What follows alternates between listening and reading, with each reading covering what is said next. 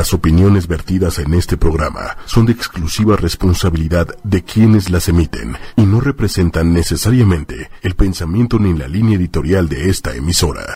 Hola, buenas tardes, humanos, humanas, bienvenidos a Humanamente. ¿Cómo están todos por allá que ya se conectaron a todas las redes sociales? Buenas tardes, José, ¿cómo estamos? Hola, ¿qué tal, Carla? Como siempre y como cada miércoles, contento de saludarte a ti y a nuestro amable auditorio que nos permite que entremos a sus hogares con su dosis semanal de ciencia y salud mental. Así es, ya saben que aquí en Humanamente nos encanta hablar de la psicología, de la mente humana y de todos los tratamientos también para la mente humana, no nada más todo lo que está dentro de nuestras cabecitas, ¿no? Y eh, bueno, pues a todos los que nos escuchan, los invitamos a que se den un clavado a, arroba 8 con número y media con letra oficial y al Facebook Live, obviamente, y también se pueden conectar a Spotify, 8 y media, 8 con número y media, este, y, buscar humanamente todos los podcasts que hemos tenido desde hace ya un añito y medio más o menos.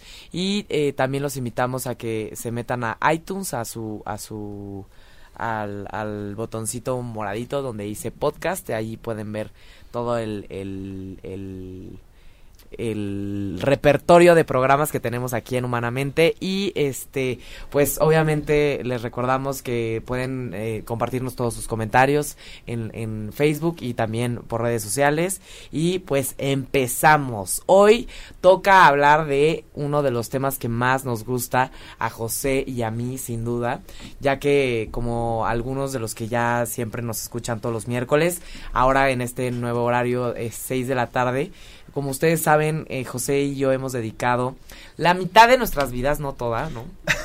La mitad de nuestras vidas eh, eh, la hemos dedicado a la investigación, estudios y, tratamiento y prevención de las adicciones, que es el tema que más nos gusta sin duda. Bueno, yo más bien un tercio. sí. He vivido más que tú. Sí. sí, José dice que ha, vivido más que yo como si lleve 15 años más de vida que yo, pero... Eh, sí, me veo 15 años más viejo que tú, sin duda. no, para nada, para nada.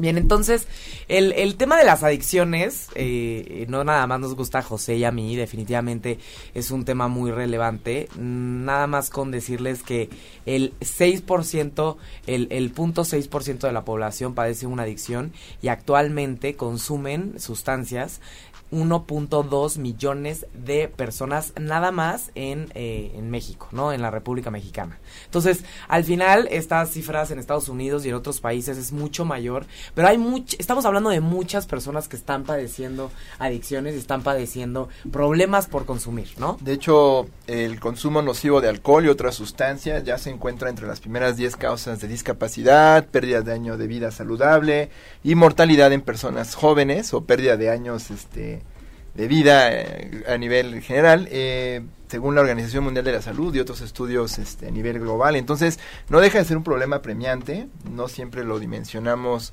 correctamente. Eh, y bueno, pues hoy vamos a hablar de una forma de atenderlo que es este muy, muy, muy ocupada en las comunidades, ¿no? Surge de una necesidad a nivel comunitario que no siempre los servicios de salud pueden cubrir desde el Estado, desde las secretarías y que bueno, este tenemos el honor y gusto de tener entre nosotros a un, a un invitado que además fue mi compañero de, de diplomado, ¿no? Ahí en, en la Universidad La Salle.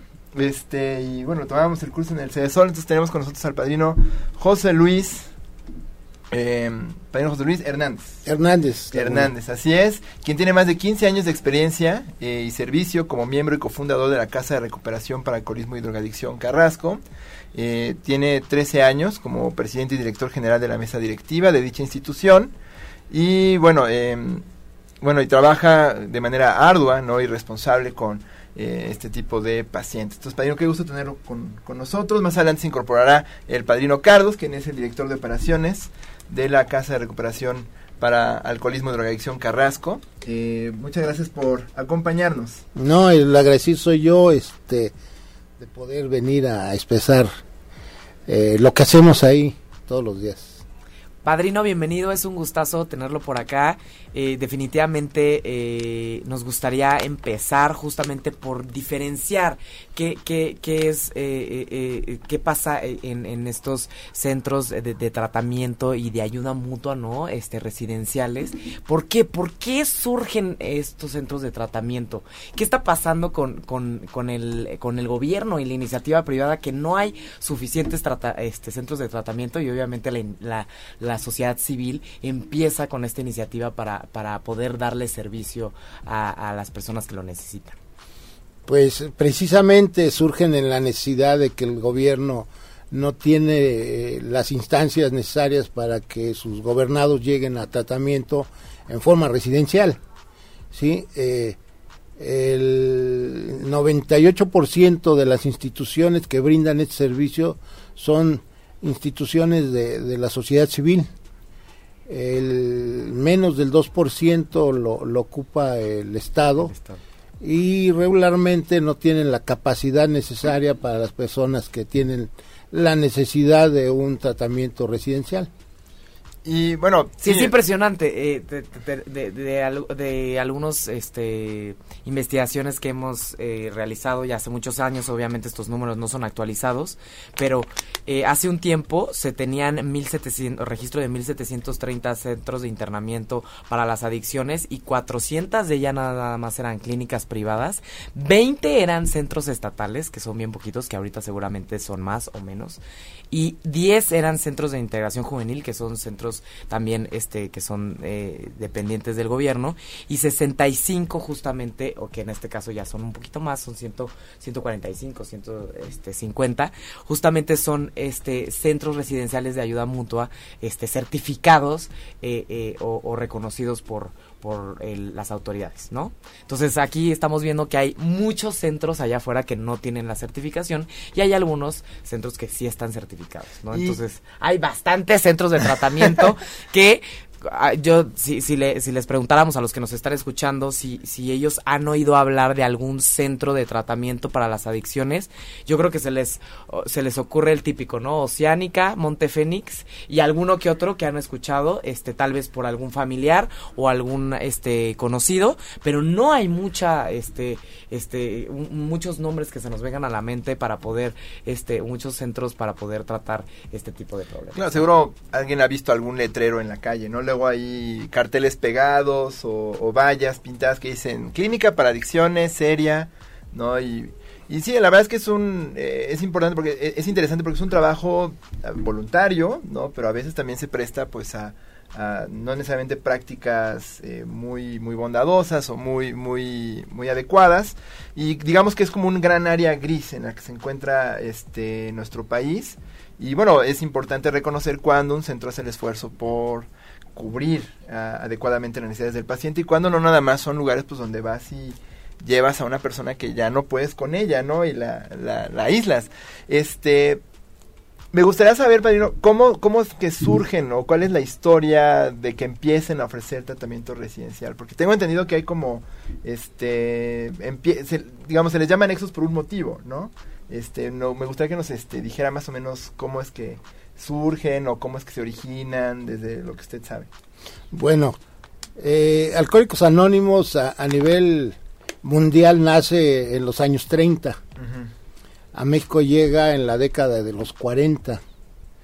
Eh, resulta que eh, pues solamente aquí en México les gusta reinventar lo, lo, lo ya hecho y funcional y se, se dividen en, en, grupos de 24 horas uh -huh. con la intención de tener la, la, la junta abierta para cualquier persona que pudiera llegar a, a esas horas, a, a, diferentes horarios, ¿no? Los grupos de ayuda mutua tradicionales sesionan hora y media y se van a su casa.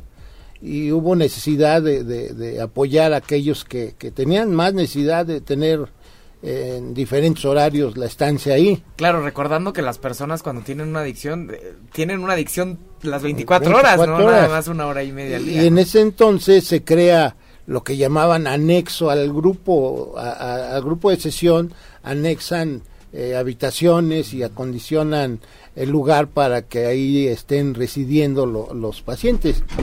eh, a lo largo del tiempo, este, pues muchas gentes repiten ese esquema eh, en forma particular, por decir algo así, pero en ese entonces y sin ninguna regulación. Claro, era como de, pues, de buena voluntad, ¿no? Yo tengo aquí mi espacio para Paso la gorra, ¿no? Si alguien quiere donar algo, porque recordando que los servicios no son servicios, son esta ayuda o organización este social, ¿no? Pues siempre son donatarias, gente que trabaja por voluntariado, ¿no? Sí, eh, eh bueno, eh, en ese sentido, sin regulación, se, se presta a muchas este, irregularidades, ¿no? Maltratos, abusos, eh, castigos y demás. Pero no había nadie que dijera, esto no se hace así, esto se hace de esta manera. No, no existía la norma, inclusive, ¿no? Que hoy nos regula a todos. Entonces, eh, proliferaron muchos, muchos, muchos. A partir de, de, de, que se crea... Eh, el Instituto para la Atención y Prevención de las Adicciones en la Ciudad de México se empieza a regular, se empieza a capacitar, se empieza a profesionalizar. Ya no nada más son los 12 pasos, ya habrá que meter un médico, habrá que meter un psiquiatra, psicólogo y diferentes este especialistas especialistas en, en adicciones, ¿no? En salud mental. Y es como nosotros, por ejemplo, nos vamos profesionalizando. Eh, ya no es nada más los 12 pasos, ¿sí? Hay personas que, que requieren otro tipo de tratamientos como el psiquiátrico, el psicológico, para, para complementar eh, exitosamente su tratamiento, ¿no? Y cosa que anteriormente no se prestaba, ¿no? Era un pecado este, decir que el problema de la adicción era un problema de salud. Ellos eh, lo manejaban de otra manera y creían en su momento que los 12 pasos daban la solución a todo, cosa que no es, no coincido yo en eso hoy y sé que como problema de salud deben de intervenir muchos especialistas. Por supuesto, y más eh, para las personas que se acaban de conectar eh, ahorita al programa, bienvenidos, eh, les, les platicamos rápido de lo que estamos hablando. Estamos hablando justamente de, los llamados anexos, muchas personas los llegan a llamar granjas, que ahorita le vamos a preguntar al padrino que nos platique por qué le llaman granjas para, para tratamientos de las adicciones, y también centros residenciales de ayuda mutua, ¿no? Para las personas que eh, no encuentran alguna alternativa, tal vez alguna clínica, y deciden este ingresar este a, a, estos espacios donde no necesariamente hay especialistas y hay algunos casos en los que sí hay especialistas y sí hay una regulación.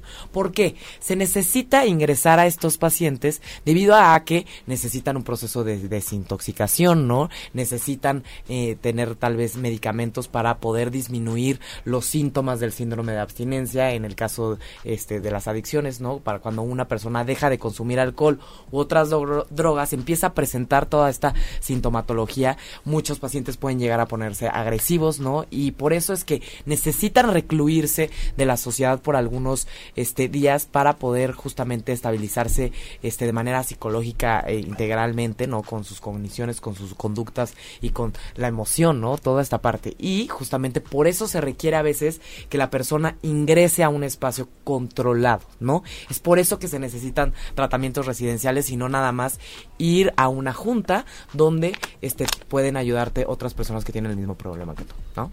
Claro. Este, bueno, hablábamos de que los anexos eran las habitaciones este contiguas a, los grupos de ayuda mutua tradicionales en ese entonces. Y hablaban de granjas porque muchas de las veces están en las periferias de la ciudad. Entonces, este, no era de que creaban animalitos y algo así. E, e, ese es el nombre que, que comúnmente se, se sigue pues, escuchando. A partir de, la ley que, que, regula estas instituciones, eh, tenemos un nombre correcto, centros especializados en tratamiento contra las adicciones. Y los hay de diferente modalidad. Hay el profesional, hay el, el, el mixto, hay la ayuda mutua y, los alternativos.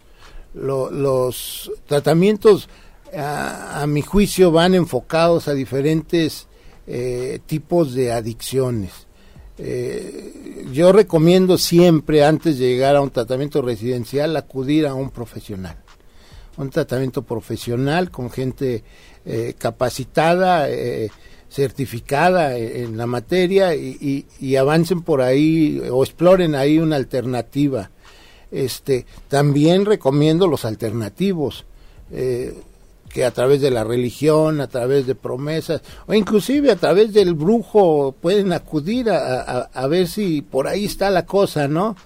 Eh, no es este con las hierbas y los no es cotorreo es una realidad. Hay gente a la que le funciona en la necesidad de la búsqueda de una solución la, gente busca por todos lados. por supuesto. Este los mixtos son los que eh, combinan lo mejor del profesional y del de ayuda mutua, ¿no? Porque combinan profesionales con el programa de ayuda mutua. Y los de ayuda mutua solamente manejan el programa de los 12 pasos. Entonces, este, esa es la, las diferentes modalidades eh, de, tratamiento y, lo demás es eh, residencial o ambulatorio. Cuando llegar a un centro residencial, Primero cuando se agoten todas las posibilidades de tratamiento. Antes yo no recomiendo, como primera opción no recomiendo llegar a, un centro de tratamiento residencial. Y, y, otra cosa muy importante, eh, el tratamiento residencial debe de ser exclusivamente para usuarios, pacientes con una alta severidad en su adicción. Un pronóstico muy sí, fuerte. ¿no? Sí, no podemos ingresar a alguien que está experimentando, un usuario que... que... Impulsivo. No, no, no. Por ejemplo, si, de vez en cuando. Si yo tengo un hijo de 17 años y le caché un churro de mota y sé que nomás usa de vez en cuando, no es solución llevarlo luego luego al centro residencial para que vea cómo es, ni para espantarlo, que a veces es algo que nos llegan a decir, ¿no? No, pues mejor lo ingresamos para que aprenda y vea qué onda. O sea, digamos que es nomás para quienes ya de plano han intentado otras alternativas, llevan varios intentos, tienen mucha severidad, ¿no? Este, o riesgos de quitarse la vida, ¿no? que ya estamos hablando de un pronóstico. sí, este principio de cuentas, yo creo que un menor de edad no debe llevar, de llegar a un centro de tratamiento residencial. Primero que nada, antes de, la mayoría de edad, se debe de dar toda la alternativa profesional y ambulatoria. Eh, llevarlo a un centro de tratamiento para darle un susto, lo único que ocasiona que aprenda eh, cosas que no debe de aprender ahí mismo y salga contraproducente, ¿no? Entonces, o puede eh, causar un shock también por haber compartido con otras personas que han vivido otras experiencias tal vez mucho no, más pesadas, no, coinciden en edades ni, ni mucho menos. Entonces no recomiendo internar a ningún menor de edad, aunque hay lugares especializados. Como el N Navarro, ¿no?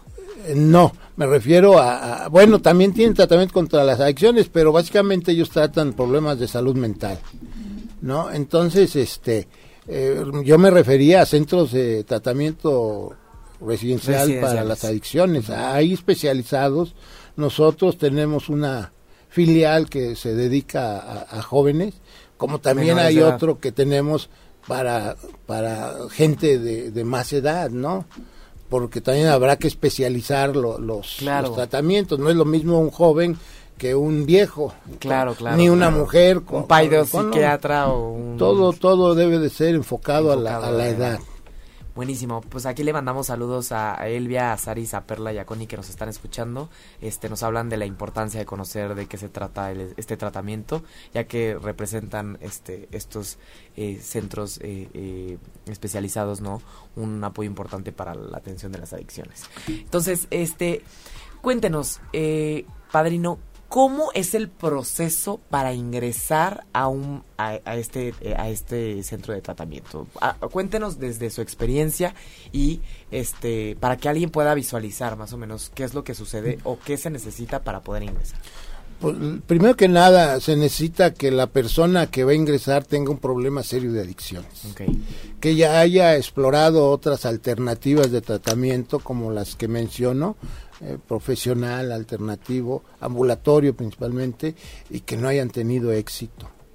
Eh, el ingreso por lo menos a Casa Carrasco no tiene mayor dificultad, no tiene mayor protocolo. No se necesita muchos papeles ni... Simple y sencillamente hacer la solicitud, acudir por su propia voluntad y este ingresar a tratamiento. Ok. Perfecto. Se le leerá su consentimiento informado, se le explicará todo lo que se va a hacer en la casa, los tiempos, los costos, porque bueno, eh, nosotros somos una asociación civil eh, sin fines de lucro, más eso no implica que, que, tengamos que, que, dar en forma gratuita el, el tratamiento. Tienen costo y tenemos la obligación de, de formar un fondo para solventar los gastos de la casa. Por supuesto. Entonces, eh, eh, un impedimento muy importante para que las personas ingresen a un tratamiento es lo económico, porque este, mencionabas hace un momento aquellas grandes este, instituciones que, que, no están al alcance de, los recursos del común de la, de, la familia. Y si alguien de un nivel medio bajo pues necesita vender su casa, necesita vender un departamento o 10 carros para poder ingresar a, un tratamiento de esa naturaleza. No, recordando que hay muchos pacientes que necesitan varios procesos de internamiento y que tal vez ya agotaron muchos de sus recursos en otros procesos anteriores, ¿no? Sí, entonces ese recurso económico muchas veces es impedimento. Nosotros tenemos cuotas muy económicas y sobre todo al alcance de, cualquier persona que pueda este, solicitar nuestros servicios eh, por tres meses de internamiento se cobran 17 mil pesos y estos se van pagando en un pago inicial de 4 mil pesos y 13 semanas de mil pesos. Imagínense los que nos escuchan 17 mil pesos por tres meses de tratamiento, cuando estamos hablando que un centro de tratamiento como Monte Fénix, los tres meses o un mes te sale como en 180 mil pesos. O sea, es un una diferencia exorbitante, ¿no?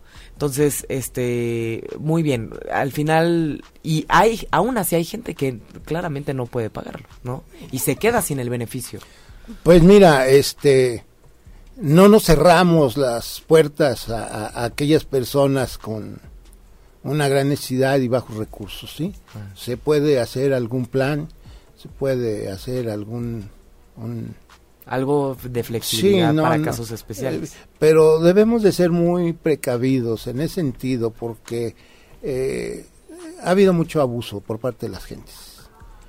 Nunca de, las... familias más o menos. Mm, porque nunca tienen para eh, el internamiento, pero los ve llegar en su BMW, los ve llegar a la visita con unas pizzas del tamaño de la mesa, este el niño estrena tenis este Nike todo cada semana entonces eh, se ha abusado de esa parte y, nos hemos visto muy reacios a, a, otorgar ciertas becas. Más sin embargo tenemos un programa de becas eh, es muy estricto y sí lo sí lo sí lo manejamos en ese sentido no pero es, muy y otra cosa hay veces que también hemos eh, obtenido algunos recursos por parte de, del estado para poder eh, becar a algunos pacientes o también la, la institución de, de Gonzalo Riarronte nos ha dado becas para para fortalecer nuestra institución a través de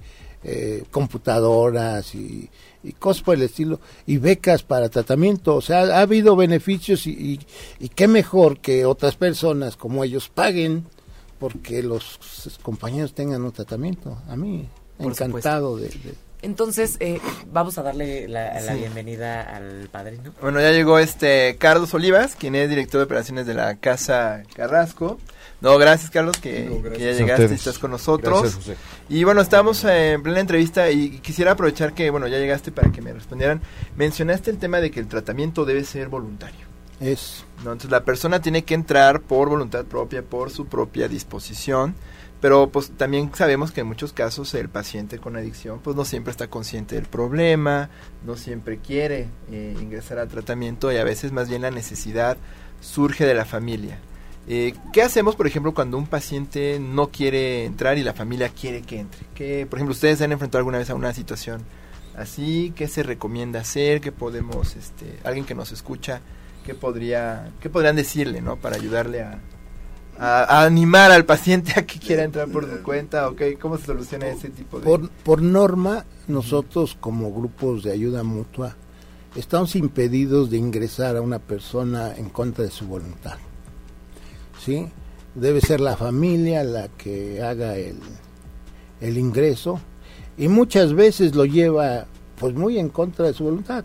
Recordando que las adicciones, ¿no? El, el- los trastornos adictivos tienen pro- justamente el gran problema es la aceptación de la enfermedad, ¿no? Y tal vez una persona lleva seis años, diez años consumiendo y aún no puede aceptar que tiene un problema.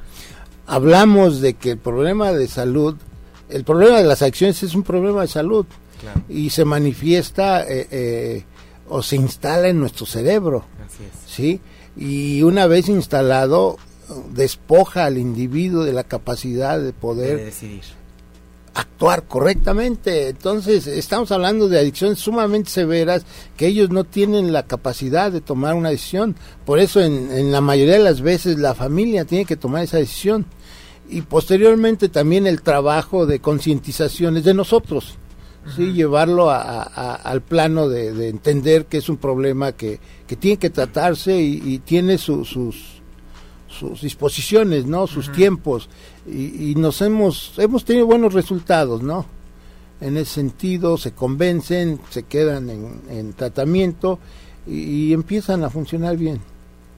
¿Algo que quiera añadir, Carlos? Sí, claro. Bueno, eh, tenemos que eh, tomar en cuenta que las adicciones no crean conciencia, ¿no? Puede pasar un año, 5, 10, 15 y de todos modos no hay conciencia de que se Así tiene, eh, ni siquiera que se tiene una adicción. Es más, eh, ni siquiera puedo decir eh, que soy este eh, vicioso, como muchas veces se piensa, ¿no? Eh, por el contrario, eh, creo que yo no estoy haciendo nada y finalmente eso no me permite ver las cosas con claridad y, lo- y cómo me estoy afectando. Entonces no puedo tomar la decisión de ir, de asistir, de llegar a un centro este mucho menos residencial, ya no llamemos de manera ambulatoria, sino residencial, es, es muy complicado. ¿no? Y yo quiero añadir que la primera necesidad, la primera urgencia que tiene Casa Carrasco es la urgencia de la familia. Exacto. Esa es una urgencia real eh, donde ya no saben qué hacer, ya no saben cómo, cómo trabajar con este eh, familiar y entonces habrá que concientizar a la familia para que ellos hagan el trabajo y entiendan que si ellos no lo hacen llegar, él no va a llegar nunca. ¿Qué tan seguido pasa que la familia llega y la expectativa es, bueno, aquí te lo entrego, me lo guardas, este, porque yo ya no puedo con mi paciente. No, ahí me lo guardas, ¿no? Y ya no, ya no me intereso por la persona y ya no regreso y ya no... ¿Les ha llegado alguna vez? ¿Alguna historia así? Donde llega alguien, trae un paciente, ya no quieren saber de él porque sí ha, este, digamos, descuidado sus relaciones familiares, este, ya los tiene a todos cansados y que pues ya no se vuelve a ver a la familia. Sí, sí, sobre todo cuando eh, este paciente o este familiar ya ha tenido eh, muchas este, oportunidades de tratamiento y al parecer no ha este no ha podido concientizar de su enfermedad ¿no? entonces la familia llega a cansarse y decir oye esta es la última vez eh, ni siquiera piensen que voy a venir a verlo Eh, aquí está y, y lo que hagan y cuando concluya este pues pues déjenlo salir o quédenselo a ver qué hacen yo, yo no, ya no ya no tengo nada que hacer con él no, Sí, no puedo No soy tengo impedido. dinero, no tengo ganas, es muy difícil, aunque ya haya dejado de consumir porque estaba en reclusión, tampoco es como que tiene una conducta que yo quiera tener en casa. No, por supuesto, por supuesto. Entonces la familia sí llega a, a, este a deshacerse del problema muchas veces llevándolo a un centro de tratamiento. ¿no? Eh, aquí viene la parte donde nosotros intervenimos que habrá que eh, eh, hacer las juntas o las sesiones familiares para precisamente darles esa opción a la familia y decir, a ver, eh, tienes que trabajar con él porque no solo no lo va a lograr, ¿eh? Claro. Si no salen en equipo, si no salen en el mismo sentido ambas partes, familia y enfermo adicto, no salen, es muy complicado. Por eso en las esferas eh, muy arriba y muy abajo, eh, donde la familia prácticamente no está por la situación que quieras, probablemente arriba porque están haciendo negocios eh, multimillonarios en Europa y pierden de vista a los hijos. Y abajo, muy abajo, en donde no hay medios, pues los papás muchas veces incluso están hasta consumiendo, ¿no? Entonces no existe esa parte de apoyo familiar. Claro. Y entonces, si la familia pierde la- la- el interés y no lo apoya, es muy complicado salir de esto. Entonces, habrá que concientizar y hacer nuestro trabajo, esa es nuestra labor, eh, eh, de poder También trabajar con la familia. Exactamente, y de canalizarlos hacia algunas instancias, ¿no? Hay modelos de tratamiento para la familia excelentes, ¿no? Entre ellos uno que maneja el modelo de 12 pasos, un extraído del modelo de 12 pasos de Alcohólicos Anónimos, que es Alanón. Y ahí trabaja para ellos y, y dándose cuenta de qué es lo que está sucediendo. Eh, aprenden a, a- a poner límites, aprenden a hacer cosas diferentes, que cosas que no han hecho nunca ¿no? con él. Pero de que hay casos que nos los dejan, por supuesto. Sí. Claro, ¿no? ¿Y qué pasa? ¿Qué pasa? Ya ahí viene mucho la duda, yo siempre me he preguntado, ¿qué pasa si de repente les pagan los 17 mil pesos, los 4 mil pesos, este, este, el, el enganche, todo, terminan, este, de concluir el, pago y de repente a la hora que le toca al familia, al, a la persona con un, un problema de adicción salir del centro, nadie se aparece. ¿Qué pasa en estos casos? Nada, no podemos hacer nada más que eh, hablar con él y ver qué es lo que él decide, ¿no? Finalmente ya no tienen sustancia, ya no están intoxicados y ellos ya podrán tomar una decisión con respecto a lo que van a hacer en su vida. ¿no? Y hay, ha habido un fenómeno, eh, eh, creo que es positivo en Casa Carrasco, que hay muchos que dicen, oye, eh, ¿y si me quedo? y si me das la oportunidad de que esta sea mi base y empezamos a hacer eh, labores y trabajar a partir de Casa Carrasco hacia el exterior y empezarme a reinsertar eh, en sociedad. Digo, si mi casa no me quieren o ya no puedo llegar a mi casa, pues tengo que, si esta es mi opción, este, buscamos la manera y hacemos espacios. No, no podemos con todos, pero sí buscamos eh, en la mayoría de los casos. Me imagino que se decide dependiendo del caso. Eh, efectivamente, digo, lo menciona bien este Carlos, en que ha habido muchos casos eh, de que compañeros que se quieren quedar. No tenemos la capacidad para poder atender a todos. Sí, no, al Y- no caben los nuevos que van a llegar, ¿no? Y, Y ya debe- todos están exactamente, rehabilitados. Debe de haber este eh, pues la, la la correcta inclusión de ellos con nosotros. Si han portadose bien, si son este eh, bien portados, este activos ahí, bien haciendo participando en las labores de la casa, pues yo creo que no hay ningún problema, pero tenemos un límite, eh, no podemos atender a todos pero sí se les da la oportunidad. Y como dijiste hace rato, nos han ido a tirar a algún compañero que ni paga, ni siquiera pagan. ¿sí? Sí. Eh, a uno lo tuve como 6, 7 años y este búsquele, eh, fui a levantar una demanda al Ministerio Público por un abandono de persona, no me resolvieron, fui al IAPA a, a decir qué hago, con- no, pues es tu problema, también se lavaban las manos y no tenía yo la, el corazón de, de pues ahora le a la su calle, casa, sí, ¿no? sí, sí, porque eso Este, hubiera tenido que ser, ¿no? Eh, Está tuve, cruel, pero... tuve, se, se enfermó este muchacho, estuve buscándole por ahí a muchos teléfonos para que contactara a su familia y por fin llegó. Y, y- y lejos de, de decirme, este, o agradecerme por lo menos el tiempo que estuvo ahí sin pagar, me reclamaban que qué le hice. No, pues era una enfermedad que, que, que desgraciadamente se tuvo que ir a atender a- al hospital y fue como pudimos nosotros eh, ahora sí que solventar la, la situación. Pero casos como ese es muy, muy, muy grave, ¿no? Desafortunadamente. Sí. Y bueno, yo creo que la invitación sería, bueno, si hay quienes nos escuchan, pues se quiten de la cabeza esta fantasía de que pues pueden llegar y nada más aventar al cuate, ¿no? Este, y pues ahora sí que es su problema, ¿no? Tienen que estar dispuestos a hacer la chamba, asistir a sus juntas, ir a las visitas, estar al pendiente, ¿no? Y no desentenderse, que a veces yo siento es la fantasía de muchas personas que pues la- en la familia están desesperadas. ¿no? con, un, con un paciente. Yo creo que una, una atención integral es que también la familia pase a, a- a tratamiento. Por supuesto, no, importante. no con nosotros, con los profesionales, con los psicólogos. eh, eh, tenemos ahí una psicóloga que hace una participación con la familia y este tenemos un programa de Alanón que, que participa ahí en la casa y que son los adecuados para la familia, ¿no? Y por supuesto que, que cada semana tenemos nosotros una plática con la misma familia para explicarles lo que es la enfermedad, el proceso de, de internamiento, por qué deben de estar tres meses, este, por todo eso, Explicarles todo el proceso. sí, para que tengan también ellos conciencia, ¿no? Porque al rato también se les olvida a qué fueron y a los 15 días de tratamiento ya se lo quieren llevar.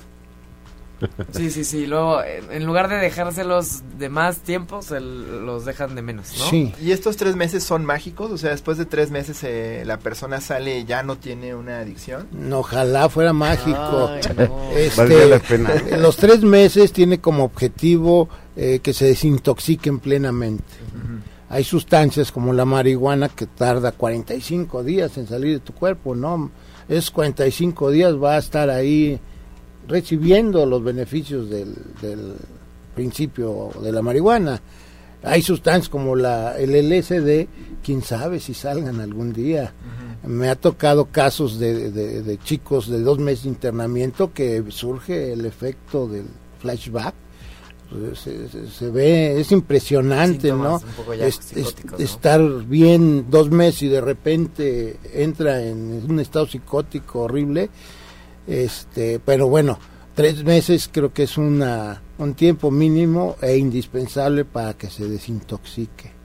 ¿Y alguien podría aplazar su estadía? Tres Sí. meses es un tiempo mínimo para crear conciencia de la enfermedad, crear nuevos conocimientos, practicar nuevas conductas, hacer cambios, ¿no? Este y sí, por supuesto que hay tiempos mayores con una situación que tenga este que atenderse básicamente un problema de salud mental. Y ni, ni, ni Carlos ni yo como, como consejeros en adicciones vamos a decidir eso. Eso lo, lo decidirá eh, en este caso el psiquiatra, eh, la psicóloga y en el último de los casos daremos nuestra opinión, pero eh, hay personas que requieren mayor tiempo. Bien, entonces justo ya, ya hablando de esta parte de, de los especialistas que se encuentran en Carrasco, que es justamente la clínica en la que ustedes, este, eh, en la- de la que provienen, el, estamos hablando de un psiquiatra eh, especialista en adicciones. ¿Sí? Entonces estamos Totalmente. hablando un psiquiatra especialista en adicciones y una psicóloga que tiene este Especialidad en adicciones. especialidad en adicciones y, ya, y, y también experiencia con familias, ¿no? Entonces estamos hablando de ya un personal este profesional dentro de la clínica. ¿Cada cuánto están este tipo este personal dentro de la clínica este eh, tratando el- a los pacientes? Bueno, eh, también habrá que incluir a un médico general, También. eh, habrá que incluir a una maestra de coaching, este, y todos ellos en conjunto forman parte eh, de los profesionales que nos acompañan en el tratamiento. Este, yo siempre he dicho que no es clínica, es un centro de tratamiento. Centro de No me gusta. Ok, este, disculpen, disculpen. No, no, No llegamos a cubrir, no llegamos a cubrirle este, eh, ni siquiera la norma para ser clínica. ¿no? entonces, Entonces, es un centro trabajamos como un centro. que como te dije hace hace un rato eh, damos un tratamiento mixto hay los profesionales y estamos nosotros como consejeros en adicciones dando en conjunto un mejor servicio pero no es este el, médico hace una evaluación eh, al inicio de su tratamiento para ver si tiene la salud necesaria para estar en tratamiento ¿sí? Eh, el, el psiquiatra hace una evaluación psiquiátrica a- al menos después de 15 días de ingresar ahí y posteriormente le da seguimiento cada 15 días, cada 21 días a, a los que tengan algún problema de salud mental. Que a lo que a lo que se, eh, se refiere el padrino justamente es que puede que después de dos meses la persona o un mes la persona ya haya sacado la sustancia de su cuerpo por completo y esté completamente segura de que quiere rehabilitarse, pero aún así puede llegar a tener esquizofrenia, bipolaridad, trastornos de ansiedad, depresión y poder eh, tal vez presentar otra sintomatología que no tiene nada que ver con las adicciones, ¿no? O más bien mucho que ver, son como... Van de la mano, creo. Van de la mano, van de bastante de la mano, pero puede que ya el problema principal ya no sea justamente el consumo. Porque ahí nadie consume. Pero pareciera ser que pues estos pacientes siguen presentando otras. Tocaste un tema muy importante eh, en el cual eh, en muchos lugares todavía hay mucha ignorancia. Y te voy a decir que el 80% de los pacientes que llegan a tratamiento a un centro residencial tienen diagnóstico dual. Tienen un diagnóstico dual. 80%, estamos hablando 8 de cada 10 pacientes, ¿sí? Que si no son tratados en su oportunidad, como tú dijiste, el problema ya no es el consumo, ya es el trastorno mental y va a salir al fracaso. Porque va a volver a consumir si no se está tratando. Exactamente, entonces se debe de dar un tratamiento integral, por eso la presencia del psiquiatra es básica en un centro de tratamiento para hacer, si no hay un diagnóstico, por lo menos hacerlo, y si ya hay un diagnóstico, darle seguimiento. Y nosotros nos encargaremos totalmente de darles los medicamentos en, en sus horarios y en sus dosis correcta y verificar que se los tomen. Exacto, para los que nos acaban de escuchar, diagnóstico dual es cuando una persona, además de los síntomas de un trastorno por adicción, también tiene, bueno, por uso de sustancias, también tiene otro trastorno psiquiátrico, ¿no? Sucediendo al mismo tiempo. Sí, entendiendo también que, eh, bueno, eh, la adicción misma, o por sí sola, ya es un trastorno de, de, problema de salud mental. Y bueno, decía eh, José Luis, ciertamente, el 80% de, de consumidores tienen eh, una, eh, una fase dual en cuanto a su problema psiquiátrico y, adicción. Pero no sabemos todavía exactamente qué es lo que lo que sucede, qué, cuál lleva a cuál, ¿no? El huevo, la gallina, o la gallina. sí, pero vaya, Empezó este, por tomar y después desarrolló el trastorno. Es que muchas de las enfermedades se dan primero por, por este, porque ya tiene un trastorno psiquiátrico y cubre necesidades con, con consumo. Sí, como automedicándose. Como automedicándose. Y hay otras que, eh, por ejemplo, la marihuana, no sé si, si lo dijo José Luis, se lo dice muy claro, este, el 80% también de los consumidores de marihuana, sobre todo en edades tempranas, eh, pueden detonar en esquizofrenia. Entonces hay muchas eh, sustancias que te pueden llevar a, a, tener un problema psiquiátrico, ¿no? Así es. Mayor, pues que poca gente lo sabe, ¿no? Por eso si no, no estaríamos con tantos consumidores adolescentes, porque ellos creen que no les va a pasar nada, ¿no? Pues es que realmente quién quiere saber de eso, ¿no? La gente está acostumbrada simplemente a, a vivir, a pasarla, a, a, ir a donde tienen que ir, regresar. Muchas veces ni siquiera ven, bueno, no observan, sí ven, pero no observan quién está a un lado, quién va caminando, quién... Nada de eso, ¿no? O sea, no estamos pensando en este y si sucede y si le pasa y si se hace adicto eso no les pasa por la cabeza a nadie creo hasta que no tienen ya un, problema en casa no o lo ven de cerca en algún alguna persona cercana ¿no? Exacto. Entonces siempre es bueno para quienes nos escuchan, si tienen algún conocido o alguien que saben que necesita atención, pues bueno, siempre es oportuno, ¿no? Invitarlos a que busquen ayuda, ¿no? Siempre ir primero con alguna tratamiento profesional, no este ambulatorio, si vemos que es un caso que amerita el internamiento prescrito por un profesional, pues Exacto. debe considerarse. Ahora, ¿cómo es el día a día de un paciente o de una persona que está, ¿cómo le llamamos? ¿Pacientes, clientes, usuarios?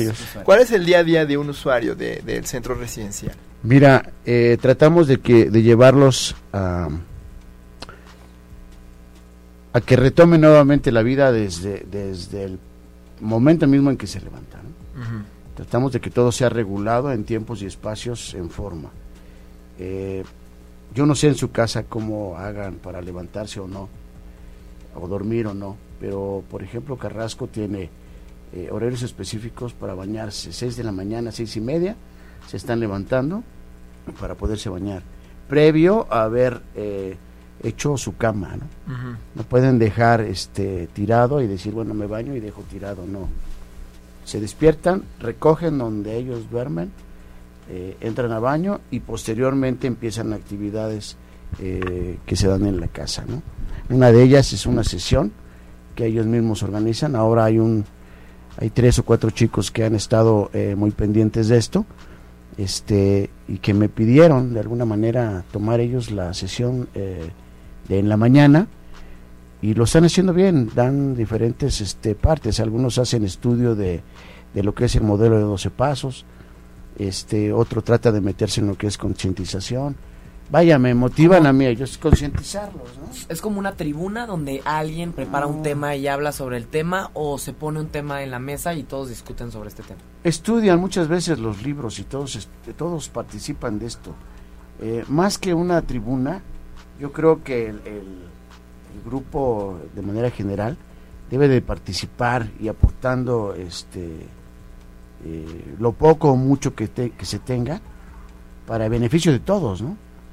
Este, considero que, subirse a una tribuna sin saber manejar una tribuna, sin saber cómo vas a hablar, qué es lo que puedes y no decir, este, no es correcto hacerlo.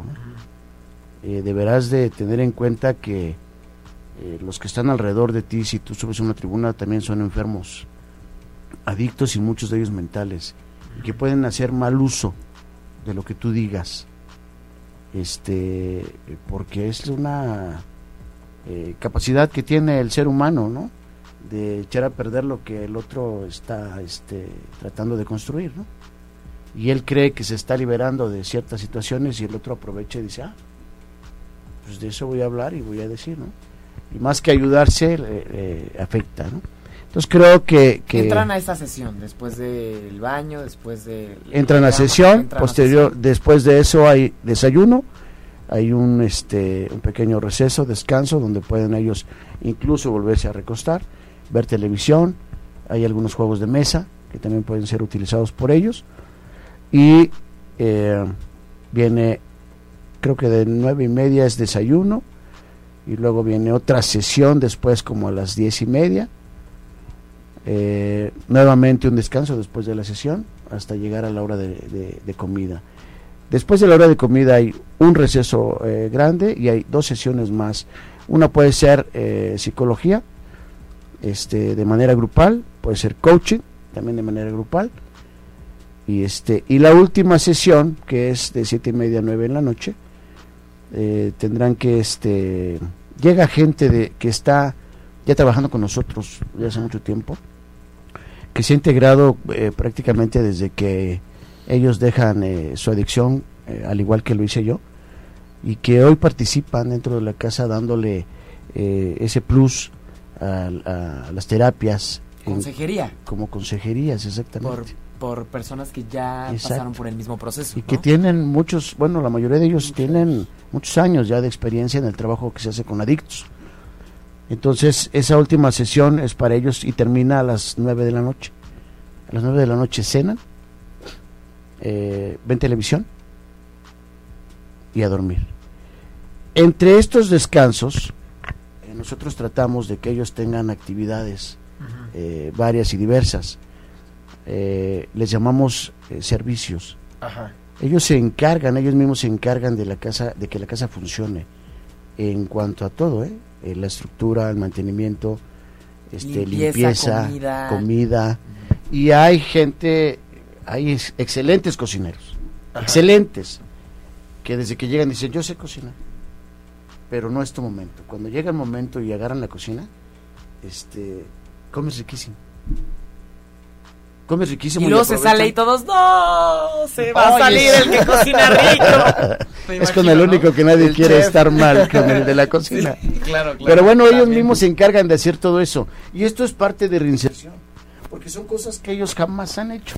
Claro, o si tareas de la vida diaria. Son tareas eh, sencillas y solamente es para tener una buena convivencia eh, en tu entorno. Ahorita, este padrino, estábamos hablando sobre jerarquías muy específicas, ¿no?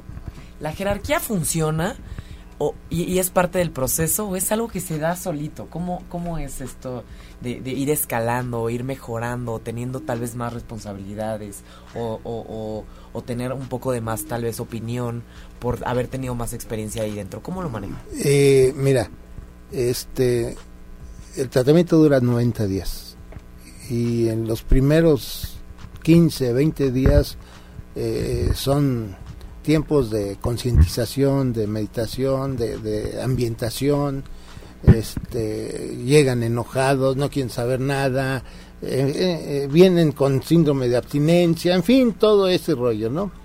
Pero poco a poco los vas incluyendo, ¿sí? A diferentes actividades, ya lo mencionó Carlos, hay quien cocina, hay quien hace el mantenimiento de algunas áreas específicas, pintura, arreglos, etcétera. Este, hay quien nos apoya inclusive en la oficina, en las labores de, de, Administrativas. de administración. Hay quienes son expertos en la computadora. Yo en lo personal soy eh, neófito en esto, pero También. muy muy básico, pero hay hay chicos que te buscan. Yo les digo, quiero esto, ellos me lo entregan.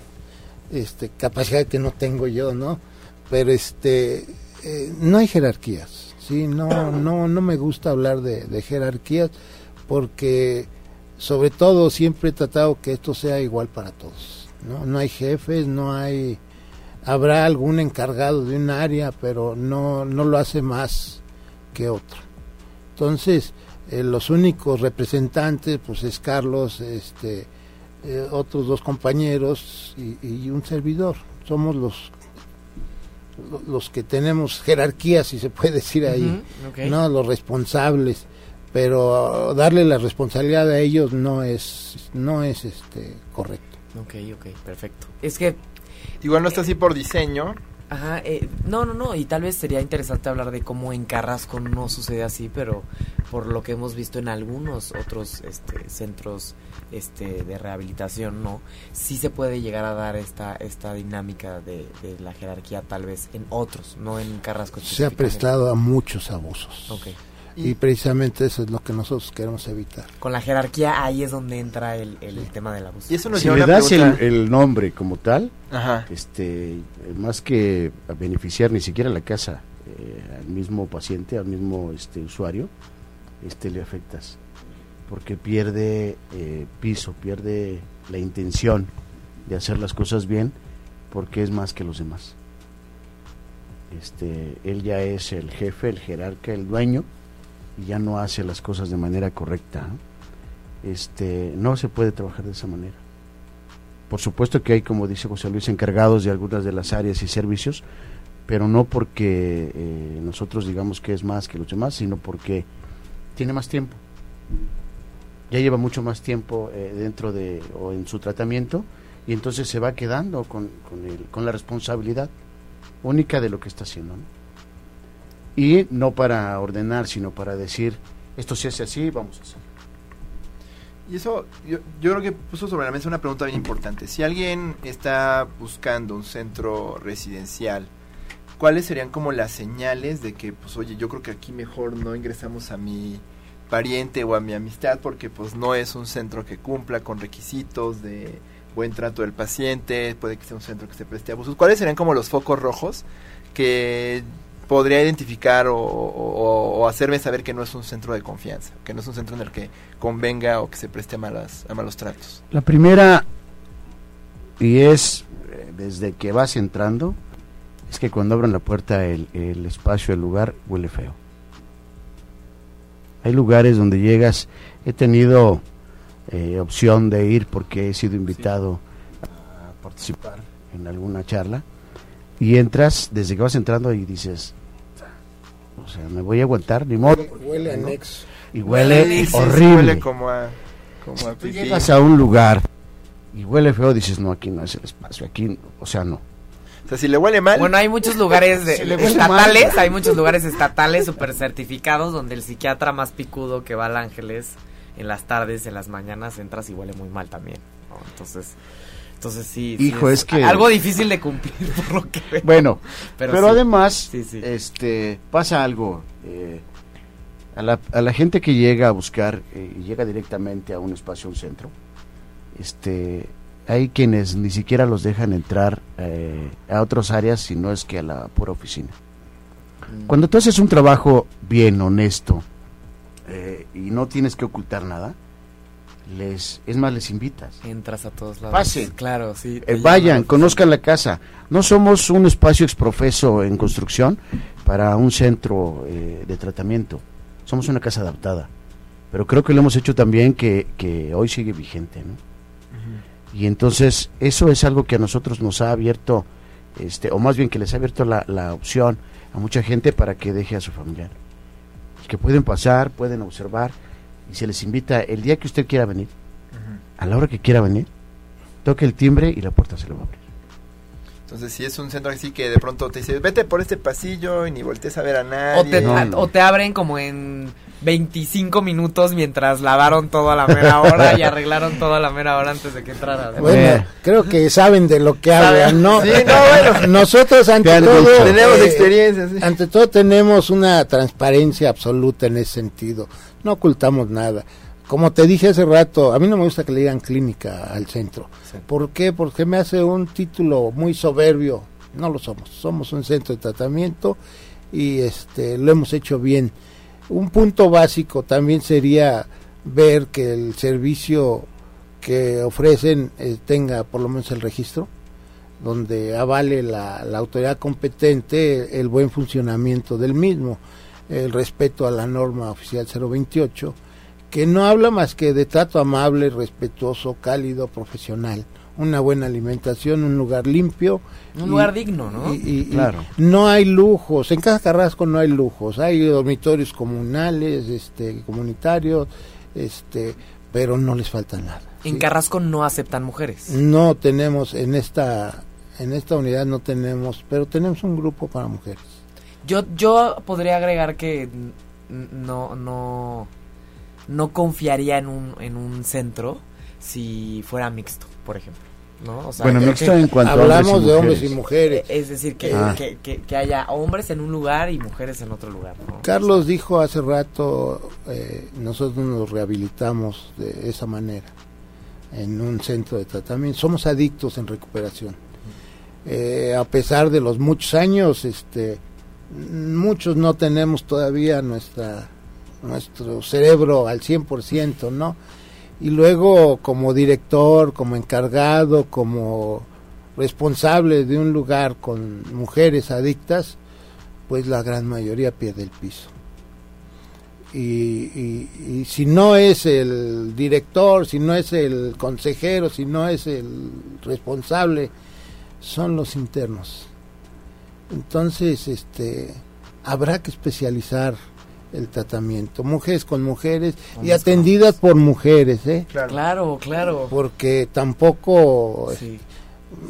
no no confío yo en una atención de hombres para para con las mujeres Claro. por respeto a ellas por, por prevenir muchas situaciones y este y, individualizar cada uno con cada cual eso es mi, mi a nosotros nadie nos impide tener mujeres nos, no- nosotros nos hemos Lo puesto eso. Nos dicen inclusive algunas veces, oye, pero es que ahí podrías tener un espacio de hombres y un espacio de mujeres. Este, no, no es correcto.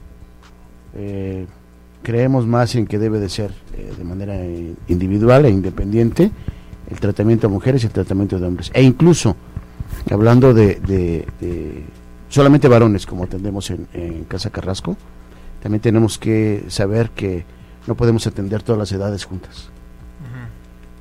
Eh, nosotros atenderíamos de 18 a probablemente 45 años. Aunque hay algunos que se, que se quedan por petición de la familia eh, eh, mayores de esa edad, tenemos que hacer esa división porque en esa edad, en ese, en ese lapso de tiempo, hay mucha actividad. Todavía el ser humano tiene mucha energía y está completamente activo.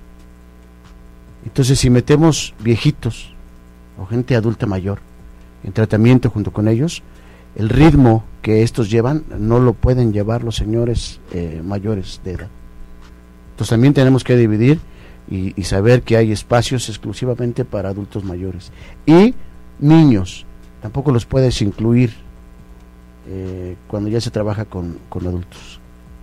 Este, el comportamiento es muy, vaya,